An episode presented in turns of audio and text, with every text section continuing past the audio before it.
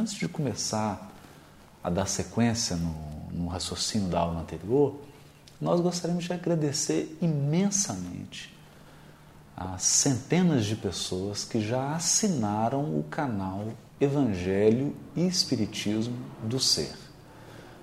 Nós acreditamos que o vídeo já disse tudo, né? não há necessidade de dizer mais nada do que o vídeo já disse.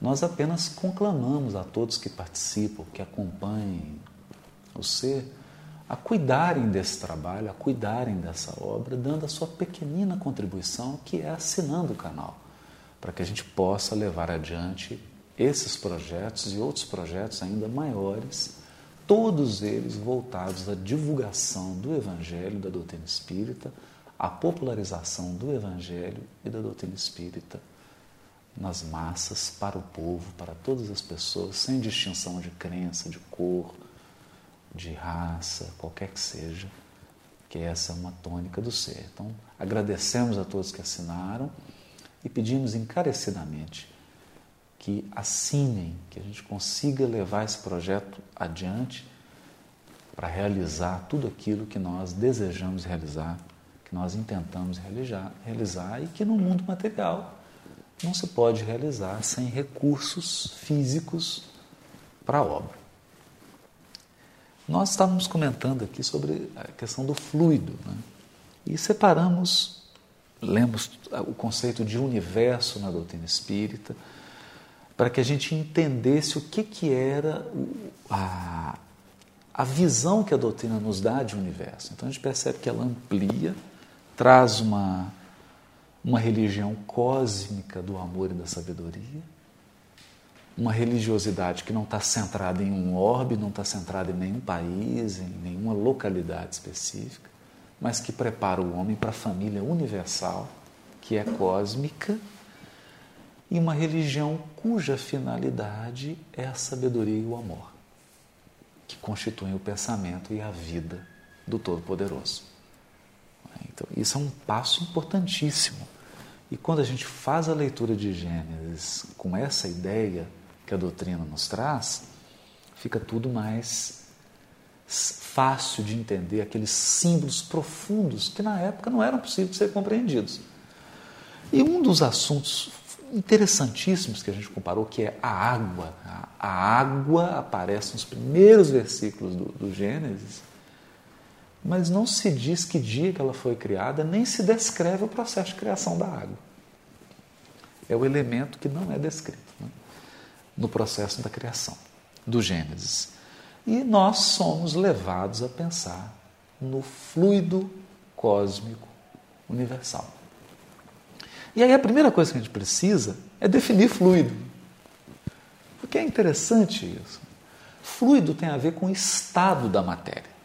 Então a gente sabe que a matéria tem um estado sólido, que é esse, né? Tem um estado líquido, aí já é fluido. Então, o líquido é um tipo de fluido. Tem o estado gasoso, que também é um tipo de fluido. E tem um outro estado que é mais sutil do que o gás, que é o plasma. A gente conhece pelas TVs de plasma o poder do, do, do, do plasma, e a gente conhece também esse estado da matéria pela radioatividade. Conhecemos muito bem né? as tragédias aí com usinas é, atômicas e a, o poder que tem a radioatividade. Ela não é, uma, não é nenhum gás, não é nenhum líquido, não é nem algo sólido, mas afeta desastrosamente o corpo físico, a, as plantas, tudo. Tamanha a força da radiação. Então, esse estado radiante da matéria é um, era um desafio para a compreensão da ciência.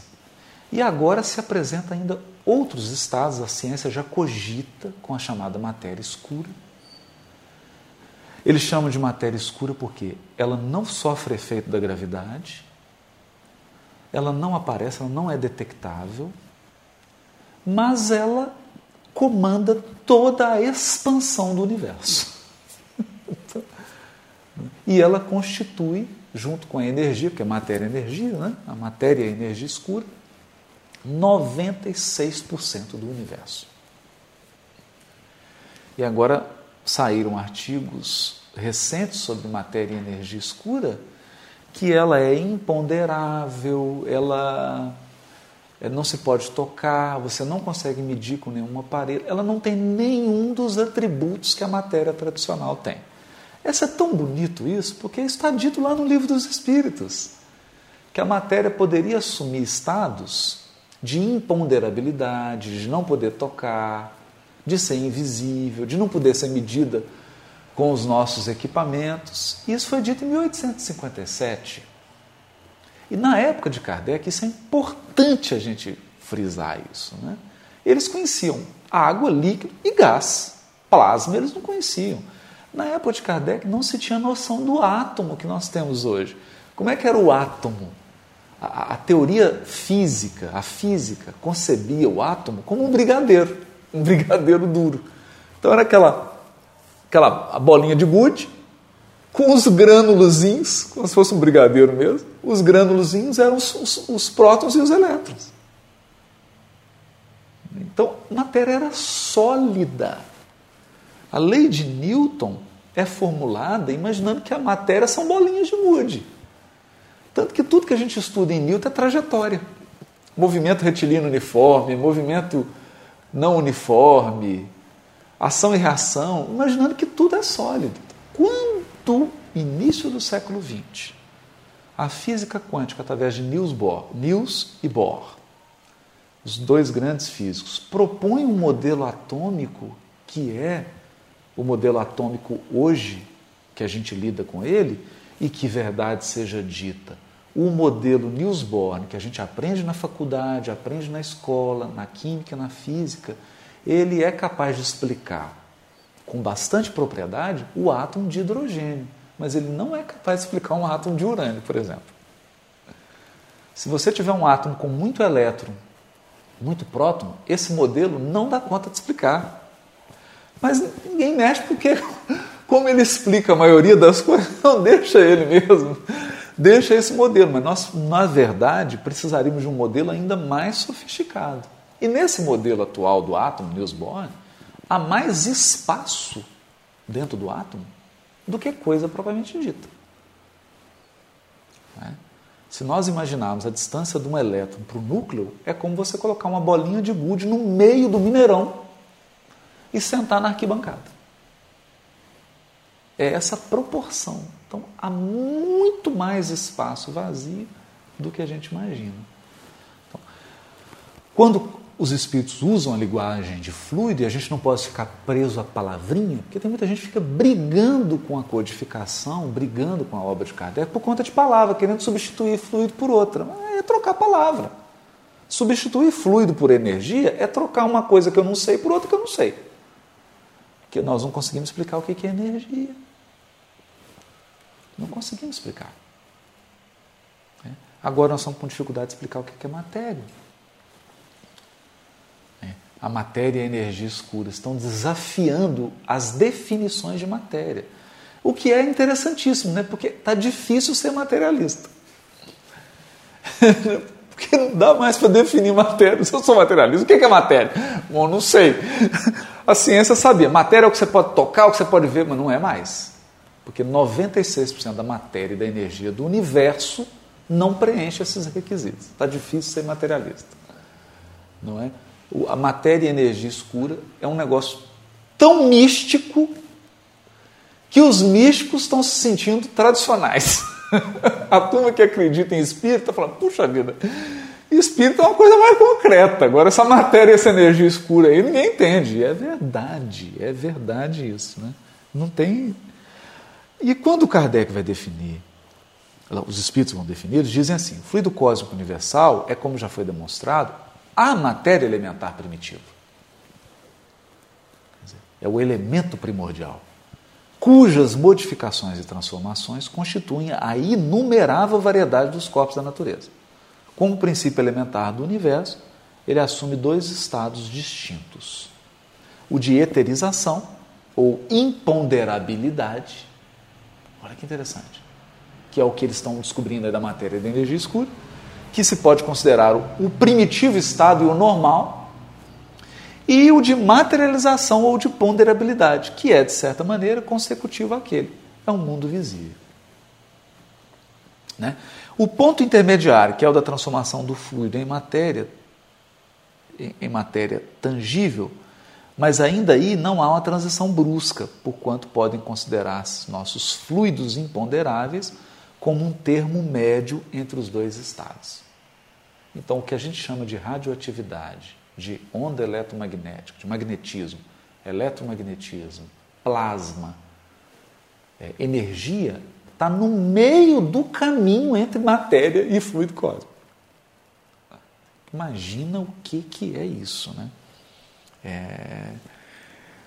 No livro A Gênese, está dito assim: no estado de eterização, o fluido cósmico não é uniforme. Sem deixar de ser etéreo, sofre modificações tão variadas em gênero e mais numerosas, talvez, do que no estado de matéria tangível. Essas modificações constituem fluidos distintos, que, embora procedentes do mesmo princípio, são dotados de propriedades especiais e dão lugar aos fenômenos peculiares ao mundo invisível. Então, você combina o fluido cósmico, você tem um tanto de fluido no mundo espiritual e aí forma tudo do mundo espiritual através desses fluidos. O que Kardec vai dizer no livro A Gênesis, só para a gente encerrar essa parte, é que só os espíritos de elevada categoria dominam os alicerces do fluido cósmico a ponto de poder manipular. Os espíritos da escala inferior, eles vivem como alguém aí que usa o rádio, usa o telefone, mas não sabe como que acontece. Separar. Para minha mãezinha, minha mãe, por exemplo, perguntar para ela como é que funciona o telefone. O que é onda eletromagnética? usa, mas não sabe manipular. Não tem consciência da lei. Então vive a lei em determinismo. Vive em determinismo, porque não conhece. Então é como a abelha. Você derruba um pouquinho de Coca-Cola, a abelha ela, ela, ela vai para Coca-Cola, ela vai. Se você derrubar o mel ou o açúcar, a abelha vai, porque ela vive aquele princípio em determinismo, ela não compreende o que está acontecendo. Os encarnados também, né? vivem tudo, a atração magnética, a atração sexual. A lei vive em determinismo, porque não vive com consciência e com compreensão da lei. Então, os espíritos utilizam esses fluidos espirituais, vivem, sofrem efeito deles, a mente deles cria quadros e substâncias, mas ele não sabe qual é o processo.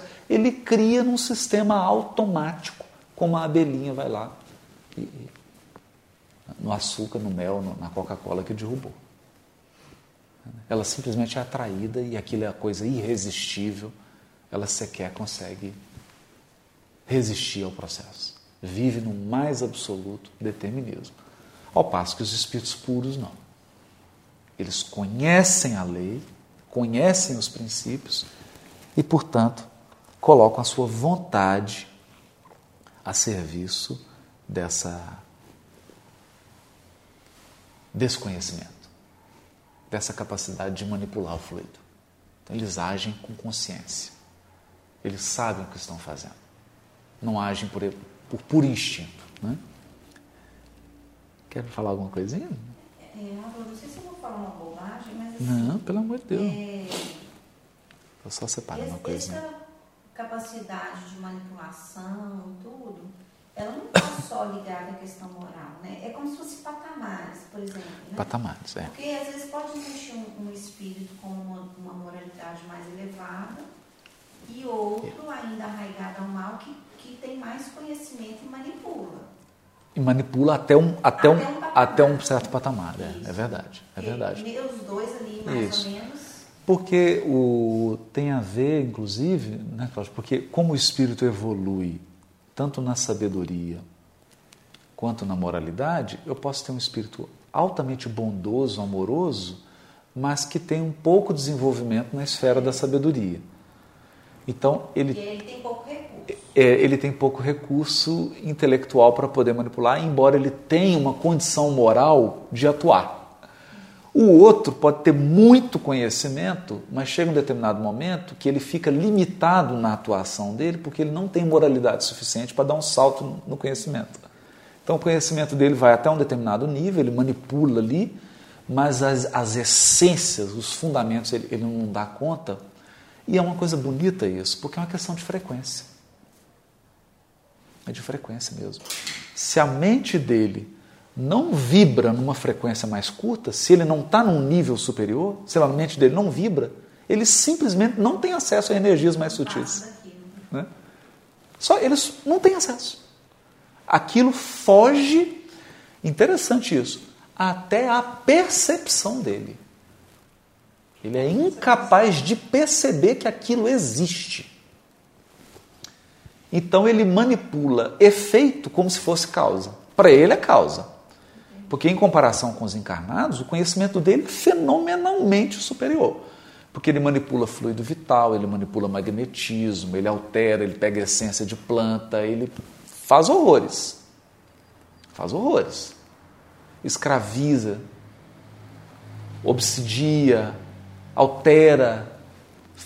O que para nós encarnados, nossa, já é uma coisa absurda. Mas para os espíritos superiores, aquilo ali não é está mexendo só com fluidos grosseiros, porque os fluidos sutis mesmos, a esses espíritos não têm acesso.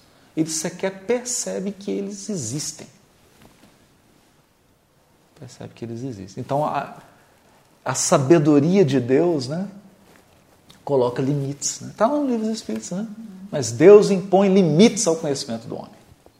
Porque se ele não alcançar um piso de moralidade, ele não tem acesso. Mas não tem acesso por quê?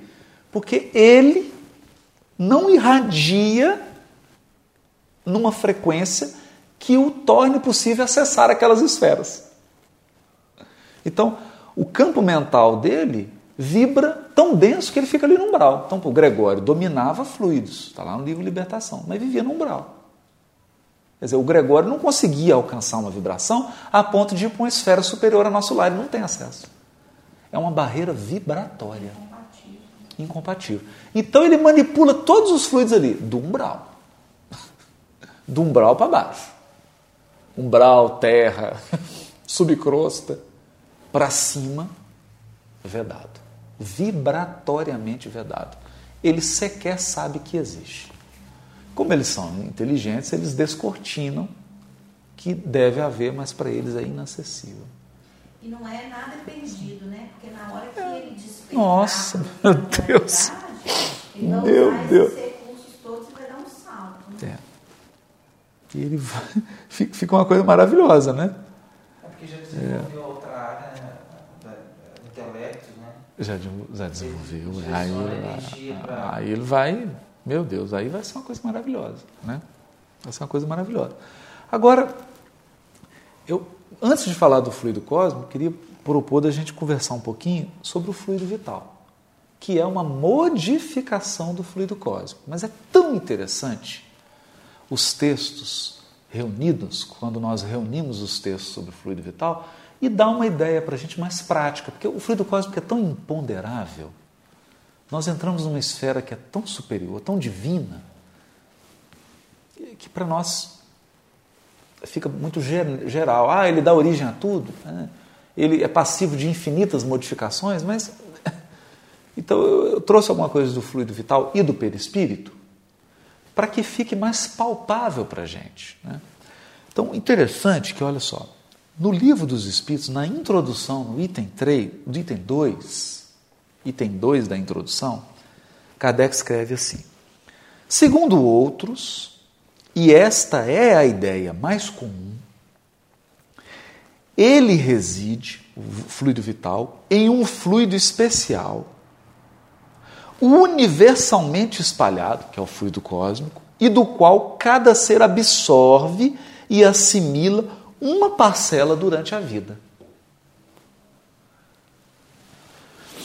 tal como os corpos inertes absorvem a luz. Esse seria então o fluido vital, que, na opinião de alguns, em nada difere do fluido elétrico animalizado, ao qual também se dão os nomes de fluido magnético, fluido nervoso, etc. O que, que o Kardec está fazendo aqui? está retomando a tradição dele de magnetizador. Porque ele bebeu na obra de Mesmer, que o que, que o Mesmer fez? O Mesmer percebeu que se eu pego um ímã, eu tenho, eu tenho magnetismo. Do ímã eles se repelem, se atraem, dependendo do polo. Mas aquilo é mineral.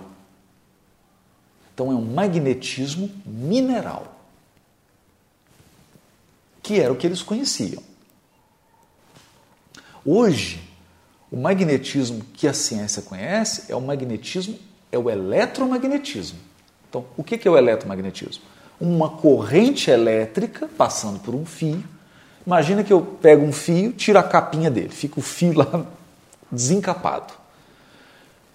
Passou uma corrente elétrica naquele fio, gera um campo magnético. Então, esse é um magnetismo. Se você chegar com malhinhas de ferro ali, elas grudam no fio porque a corrente elétrica gera um campo magnético. E o contrário também. Um campo magnético que oscila gera uma corrente elétrica. A gente percebe isso na antena. Anteninha do rádio, antena do carro. Vem a onda eletromagnética, vibrando, gera uma corrente elétrica na antena, essa corrente elétrica vai lá para do rádio e ali você ouve a música. Né? Porque aquela corrente faz vibrar o, o, o alto-falante, em frequências determinadas, essas frequências são interpretadas pelo nosso ouvido como som. E a gente ouve a música. Então é esse o princípio. Na época de Kardec, do Mesmer, magnetismo mineral e hoje, da ciência, magnetismo eletromagnetismo, decorrente de corrente elétrica ou do campo magnético. Mas o Mesmer, isso aqui é bonito, fez uma pesquisa diferente, que ele chamou de magnetismo animal ou magnetismo humano. Ele percebeu que os seres vivos possuem um magnetismo, que não é um magnetismo mineral. E a gente sabe que também não é o eletromagnetismo da onda de rádio, da onda de televisão. É um outro magnetismo, chamou de magnetismo animal. E é isso que o Kardec está falando aqui. Eles deram o nome de fluido magnético, fluido nervoso. Então o que, que o Mesmer fazia? Impunha as mãos, porque ele estudou que muitos problemas orgânicos são decorrentes da. De... É como se a bateria nossa tivesse descarregada. Se a bateria do celular estivesse descarregada. E aí você não consegue fazer ligação, não consegue acessar o WhatsApp, não consegue entrar na internet. Você precisa carregar a bateria. Como que era feito isso? Alguém vem, põe as mãos e doa fluido vital. O fluido vital. E um corpo, qualquer corpo vivo, qualquer ser vivo, só tem vida enquanto tiver carga na bateria, que é o fluido vital, que é a energia que o físico precisa. Vida orgânica, não tem nada a ver com vida inteligente. Quer dizer, por exemplo, a pessoa pode estar em coma numa UTI. O espírito está longe, fazendo curso lá no mundo espiritual ou preparando para desencarnar. E o corpo está lá. Coração batendo, metabolismo. Está tá tendo uma vida orgânica. Então, essa vida orgânica do corpo é mantida pelo fluido vital, que é a energia, que é a bateria. A energia que mantém tudo funcionando. Chama de fluido vital. Então, Kardec começa a trabalhar esse conceito na introdução, mas o interessante aqui é que ele diz assim: que ele é uma modificação do fluido universal ou fluido cósmico. E cada ser absorve uma parcela. Uns têm mais, portanto, mais vitalidade, mais vigor, outros têm menos, menos vitalidade, mas é absorvido. Ou seja, esse fluido vital é uma das infinitas modificações que o fluido cósmico pode sofrer. Bonito isso, né? Porque se a gente pensa que o fluido cósmico é o veículo pelo qual o pensamento de Deus se manifesta,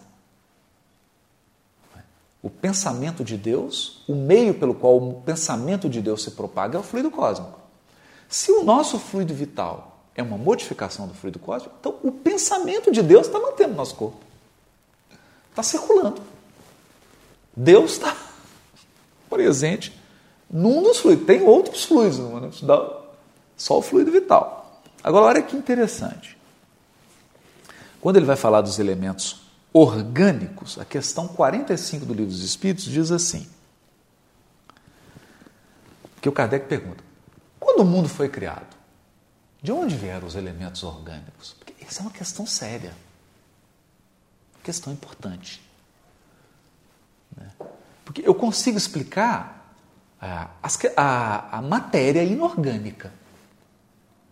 Pedaço da Terra veio do Sol, bateu as, as asteroides e juntou, e aí eu tenho um mineral, minerais, todos, e forma a crosta da Terra. Mas e os elementos orgânicos? Primeira bactéria, os primeiros vírus, primeiras algas, primeiras plantas. De onde vêm esses elementos orgânicos? Agora, o que, é que os espíritos respondem? Achavam-se, por assim dizer, em estado de fluido no espaço, no meio dos espíritos ou em outros planetas, à espera da criação da Terra para começar em existência nova em novo globo. Incrível! Isso é impressionante. Porque quando nós lemos descrições do André Luiz, nosso lá, todo mundo assusta. Tem jardim, tem flor, às vezes tem um bichinho, tem um cachorrinho, tem um cavalo. Você fala, mas não é possível. Então, vamos tirar o princípio inteligente. Vamos pensar na matéria, na matéria lá, porque tenho uma flor, então eu tenho um elemento orgânico lá, eu tenho uma vida orgânica. Só que nós podemos tocá-lo? Não. Para nós é imponderável. É? E aqui o que, que, eles dizem? Que esses elementos orgânicos estão lá no meio dos espíritos, lá, no meio dos espíritos, questão 45 e que foram trazidos para cá. Quando a Terra tinha condições, foram trazidos para cá, materializou os fluidos. Gradativamente, aí começou a surgir. Primeira bactériazinha, claro, juntou os elementos, né? Os elementos químicos, mas tem algo ali que não é só elemento químico que dá a vida. Essa é a grande questão. Porque como é que você distingue uma pedra de uma alga? E às vezes é difícil você distinguir onde termina o reino mineral e começa o reino vegetal, o reino animal. Nós temos dificuldade. Então, a vida começa como? Pelos ensinos dos Espíritos, no livro dos Espíritos, há um princípio de vitalidade que faz com que surja a vida orgânica. É o fluido vital. É como se fosse uma, uma lei de atração. Isso, é. Exatamente. Esse fluido vital é o que dá coesão, Cláudia. É, é, é, como se fosse assim, é, é o na sopa é o, é o caldo, né? é o que mantém tudo unido, é o que eles vão dizer aqui. Mas vamos, vamos, vão falar isso aqui. Olha que interessante, na questão 65. É que fala expressamente sobre o fluido vital, ou o princípio vital. Ele, o fluido vital, tem por fonte, por fonte o fluido universal é o que chamais fluido magnético ou fluido elétrico animalizado. Olha a sutileza dos espíritos. A ciência dessa época não sabia a ligação de magnetismo e eletricidade. Hoje, para nós, não tem distinção. A gente chama de eletromagnetismo. Não tem distinção. A gente sabe que é, é junto. Eletricidade e magnetismo são duas manifestações de um mesmo fato, que é o eletromagnetismo. E aqui ele, os espíritos já sugerindo na questão 65, olha, é o que vocês chamam de fluido magnético ou fluido elétrico, mas animalizado. Ou seja, não é o do mineral, não é ímã. Não é ímã. É uma força eletromagnética animalizada. Ou seja, não é onda da que a Globo emite e que a gente capta e assiste novela. Não é a onda que meu celular capta para eu conversar. É uma onda eletromagnética que não é essa onda eletromagnética que a gente conhece. Ela é diferente. Por que, que ela é diferente? Porque se fosse uma onda eletromagnética convencional, eu criaria uma gaiola de Faraday. O que é uma gaiola de Faraday? eu crio um, um dispositivo, que é como se fosse uma gaiola mesmo, de, de um metal. A onda eletromagnética não passa. Se você entrar dentro de uma gaiola de Faraday, você não consegue fazer uma ligação com seu celular. Porque aquele dispositivo metálico, ele bloqueia a onda eletromagnética, mas ele não bloqueia o pensamento. Isso já foi feita experiência, por exemplo, na Rússia com telepatia. Coloca um sensitivo dentro da gaiola de Faraday e ele consegue se comunicar telepaticamente. Então, o pensamento não é uma onda eletromagnética convencional. Quando Emmanuel diz, ah, é uma onda eletromagnética, está dizendo, usando uma analogia, quer dizer, é uma onda eletromagnética, mas num outro patamar de sutilidade. Não é a que a Globo está emitindo, que a rádio está emitindo que o celular capta. Não é. Porque senão nosso celular captaria pensamento. Nosso aparelho de televisão captaria pensamento, claro. Porque ele é um aparelho para captar a onda eletromagnética, então é um outro tipo. Então aqui os espíritos, por falta de terminologia, eles dizem assim: olha, é um fluido magnético ou elétrico, que não tem diferença, mas animalizado, ou seja, que está numa estrutura orgânica. Aí ele tem uma outra função, ele bonito isso, né? É o intermediário, o elo existente entre o espírito e a matéria. E aqui que é bonito. Porque o espírito é tão sutil, como é que ele vai atuar sobre a matéria bruta? Ele precisa de uma coisa intermediária. É como se fosse um controle remoto. Então, eu estou aqui, aperto o botão aqui, uma onda eletromagnética vai até o aparelho, liga, desliga, muda de canal, de acordo com, com o botãozinho que eu aperto, porque cada botãozinho que eu aperto é uma frequência diferente. Então eu aperto o play, é uma frequência. Chegou aquela frequência lá, o aparelho interpreta, liga. Apertou, ele desliga. Apertou outro porque ele entende que é para ir para frente. As frequências são diferentes, é um controle remoto. O espírito também. Então, através do seu pensamento, ele dá uma ordem e o fluido vital transmite para a matéria orgânica, para o corpo físico, para as células, para os demais elementos. Então é um intermediário entre o espírito e a matéria. Então, olha a importância desse fluido vital. E o bonito é que ele é o quê? É o que está dizendo na questão 65. Qual que é a fonte dele? O fluido cósmico. O fluido universal. Quer dizer, Deus está em tudo mesmo. Ele fez um negócio assim que não tem jeito, ele não está ele está em todos os lugares. Porque é fluido cósmico, fluido cósmico modificado. Eu costumo brincar para a gente entender, é como você pegar água e congelar. A água vira uma pedra, se você derreter, ela vira água. O fluido cósmico, se você mexer nele, vira fluido vital. Se você mexer, ele vira outro tipo de coisa. Mas é o fluido cósmico, é uma modificação do fluido cósmico. Interessantíssimo, interessantíssima é uma questão. Vou, que está na questão 70. E o Kardec faz um comentário da questão 70. Esse comentário é lindo, ele diz assim: os órgãos, rim, fígado, cérebro, se impregnam, por assim dizer, desse fluido vital. E esse fluido dá a todas as partes do organismo uma, uma atividade que as põe em comunicação entre si. Então, todas as partes do nosso corpo estabelecem um tipo de comunicação através do fluido. Olha que interessante. É, aí ele diz assim: no caso de certas lesões, é, desculpa. E, e as põe em comunicação entre si no caso de certas lesões e normaliza as funções momentaneamente perturbadas. Então, quando há uma lesão num órgão, ele ainda assim continua se comunicando por causa do fluido vital. Agora, olha que interessante o que ele vai dizer aqui. Mas, quando os elementos essenciais ao funcionamento dos órgãos estão destruídos ou muito profundamente alterados, o fluido vital se torna impotente para lhes transmitir o movimento da vida e o ser morre. Vamos pensar no coração. Se ele se danificou muito, ele para de bater. E nem o fluido vital consegue reativar. Porque aí danificou demais e nem o fluido consegue mais atuar sobre ele. É o que o Kardec está dizendo.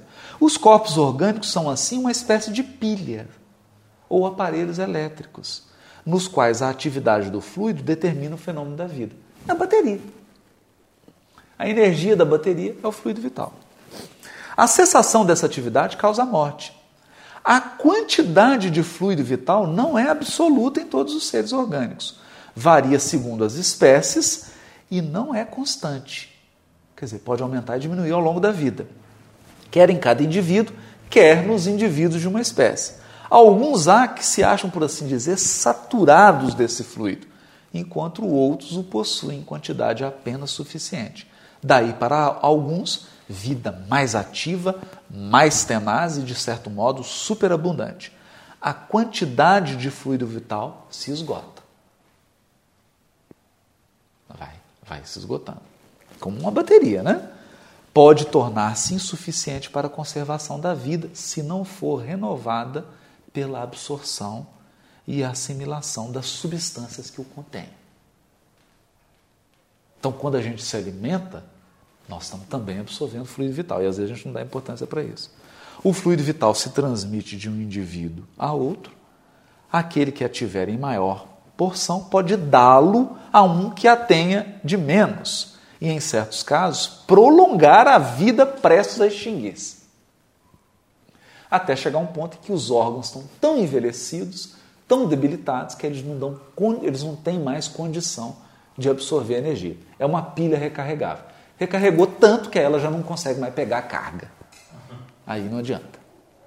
Aí morre. Morreu. Como diz nesta Capitinga, né? Morreu. Agora, na questão 424, Kardec, os espíritos vão trabalhar fluido vital e magnetismo. Aí eles dizem assim: sem dúvida, e todos os dias tendes a prova disso o magnetismo, em tais casos, constitui muitas vezes poderoso meio de ação, porque restitui ao corpo o fluido vital que lhe falta para manter o funcionamento dos órgãos. a pergunta aqui era se nós poderíamos, através do magnetismo, alterar fluido vital. Sem dúvida, pode ser feito. Olha que interessante. Mas não é o magnetismo lá da, da televisão, né? É um, um outro magnetismo que se transforma em fluido vital. E quando vai falar do fluido, fluido magnético, questão 427, eles falam assim: fluido vital, eletricidade animalizada. Se vocês quiserem chamar disso, é o que os Espíritos estão dizendo. Pode chamar de fluido vital ou eletricidade animalizada, que são modificações do fluido universal. É simplesmente sensacional. Aí, para a gente encerrar, mais cinco minutinhos, né? dá tempo. Eles vão falar do perispírito. Então, então agora não estou falando de corpo físico mais, porque o fluido vital está ligado ao corpo físico, mantém a vitalidade do corpo físico, mantém o funcionamento do corpo físico e a comunicação entre todas as partes do corpo. Olha que interessante, né? Agora está falando de perispírito. Então, posso estar falando de um espírito desencarnado que não tem mais corpo físico. Agora já é o perispírito. Aqui que fica lindo. Questão 94. Quando os espíritos vão falar, o Kardec pergunta: de que é formado o perispírito? O perispírito é feito de quê? Qual que é a matéria formativa do perispírito? E os espíritos respondem: do fluido universal de cada globo. Ou seja, cada planeta tem um fluido universal já modificado. Não é o fluido universal puro. Já é um fluido universal modificado, adaptado para aquele planeta. Então, o fluido universal da Terra, o fluido da Terra, que envolve a Terra, já é um fluido universal modificado. E o perispírito de todos os espíritos que estão evoluindo na Terra é formado desse fluido cósmico modificado. Olha que interessante. Do fluido universal de cada globo. Razão porque não é idêntico em todos os mundos. Passando de um mundo a outro, o espírito muda de envoltório, como mudar de roupa. Interessante, né? Então, se eu saio de um, se um espírito sai de um planeta para viver em outro, ele tem que reconstituir o perispírito dele. Ele perde o perispírito. A, fica um, um campo, corpo mental. Mudasse frequência. É, fica um campo, e aí ele tem que ir naquele orbe e absorver o, o fluido cósmico modificado daquele orbe. É bonito isso, porque o Emmanuel vai dizer, por exemplo, na Terra, né? Jesus e, seu, e, os espíritos puros, a comunidade de espíritos puros que cooperam com ele na formação e na manutenção do globo, é, criaram uma modificação que dá ao fluido da Terra. Então, que é única, né? Que é única. É uma obra de arte. Então, toda a base fluídica da Terra é um fluido universal modificado, eles modificam isso, e aqui passa a ser a matéria de base para todos os fluidos da Terra, inclusive todos os perispíritos, de todos os espíritos. Não é só de espírito inferior, inclusive os espíritos, o mais evoluído espírito da Terra, que está ainda na Terra, o perispírito dele é formado desse fluido. Isso é maravilhoso, né? Aí, é, o Kardec vai uma questão básica, né, que é a 150A, ele pergunta sobre a individualidade. Como é que o espírito, como é que ele mostra a sua individualidade? E aí os espíritos falam, é, todo espírito continua a ter um fluido que lhe é próprio, aurido na atmosfera do seu planeta e que guarda a aparência de sua última encarnação, seu perispírito. É? Então, é um fluido que lhe é próprio, próprio. Então, cada perispírito, não há um perispírito igual ao outro, porque a mente de cada espírito modifica. Então você tem uma média, mas igualzinho não é, e ele aure da onde? Da atmosfera do planeta, que é o fluido cósmico modificado daquele planeta. E a aparência geralmente é da última encarnação, mas se o espírito Quanto mais superior, mais liberdade tem, né? Então, fala, agora eu quero me parecer o que eu era mil anos atrás. Não, agora eu quero mais alto, mais alto. E assim vai, né? E para encerrar, questão 257. Quando fala sobre. O Kardec vai escrever um ensaio sobre a sensação, ele diz assim: o perispírito é o laço que a matéria do corpo prende o espírito.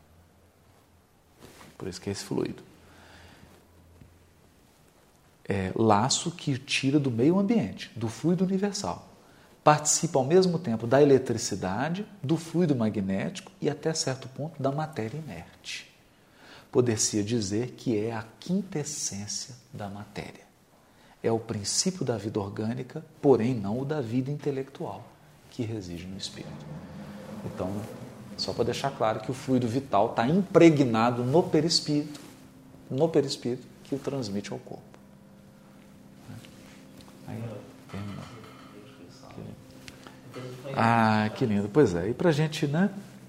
Matéria Cósmica, o poema do Augusto dos Anjos, música do Zé Henrique, no CD que a gente lançou, que é o poema do Augusto dos Anjos que está no Parnaso de Além E diz assim: Glória à matéria cósmica a energia potencial que dá vida aos elementos, base de portentosos movimentos, onde a forma se acaba e principia. Sistematização dos argumentos que elucidam a teleologia. Dentro da força cósmica se cria a fonte máter dos conhecimentos. Isso é lindo, porque se o fluido cósmico transmite o pensamento de Deus, todo o conhecimento do universo, todo o conhecimento de Deus, está no fluido cósmico. É a fonte máter dos conhecimentos. É do mundo o ode ignoto, o éter divino. Então, o ode, a emanação ódica do Reichenbach, ou o éter, é, são modificações do fluido cósmico. onde Deus grava a história do destino, dos seus feitos de amor no amor imersos. Livro onde o Criador inimitável grava com o pensamento almo e insondável seus poemas de seres e universos. Bonito demais, né? Isso é maravilhoso.